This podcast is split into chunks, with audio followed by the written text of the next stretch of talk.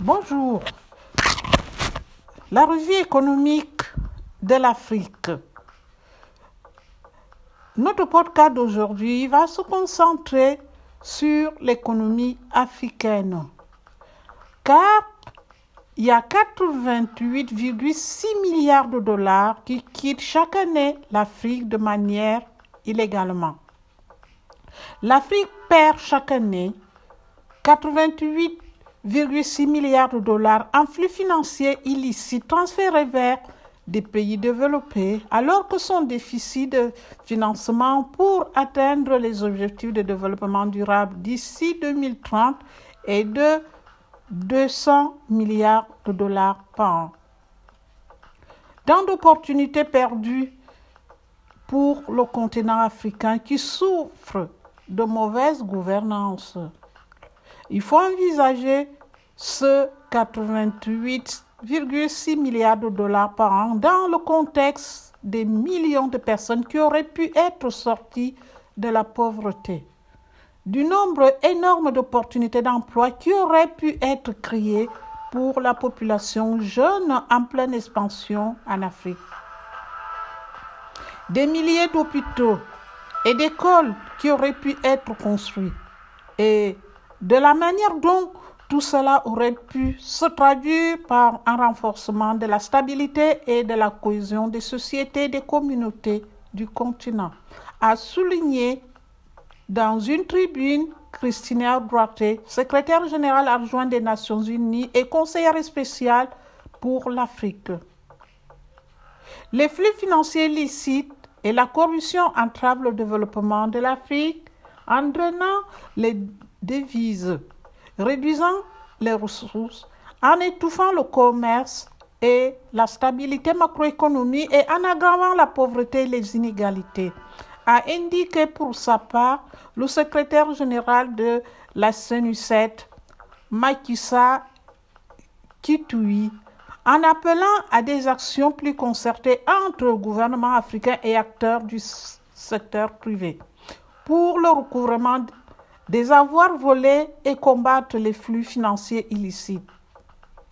Le GFI estime pour sa part que la valeur annuelle des F FI liés au commerce à l'intérieur et à l'extérieur des pays en développement s'élèvent en moyenne à environ 20% de la valeur de leur commerce total avec les économies avancées.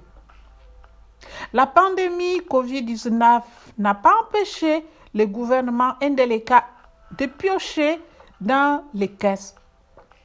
Transparency International a recensé des cas documenté dans 17 pays où 1,1 milliard de dollars de fonds publics ont été détournés. Cet argument aurait pu servir à mieux prendre en charge les malades de la COVID-19. L'impact de ce FFI sur les économies des pays en développement est des avertissements plus dévastateurs. Ce flux plus des ressources de leurs états d'origine et les prive d'une part importante de financement pour le développement et soutenir une croissance économique durable. Chaque dollar qui quitte un pays doit finir dans un autre. Très souvent, cela signifie que les sorties financières illicites des pays en développement finissent par aboutir dans les banques des pays développés comme les États-Unis et le Royaume-Uni, ainsi que dans les paradis fiscaux comme la Suisse, les îles Vierges britanniques ou Singapour. GFI, qui est un groupe de réflexion basé aux États-Unis et qui s'intéresse aux flux financiers illicites, note que de nombreux pays et leurs institutions facilitent activement et en tirent d'énormes profits le vol d'énormes sommes d'argent dans les pays en voie de développement. Les pays développés ont la responsabilité, aux côtés des pays en développement, de réduire le flux d'argent illicite, indique GFI, Global Financial Integrity.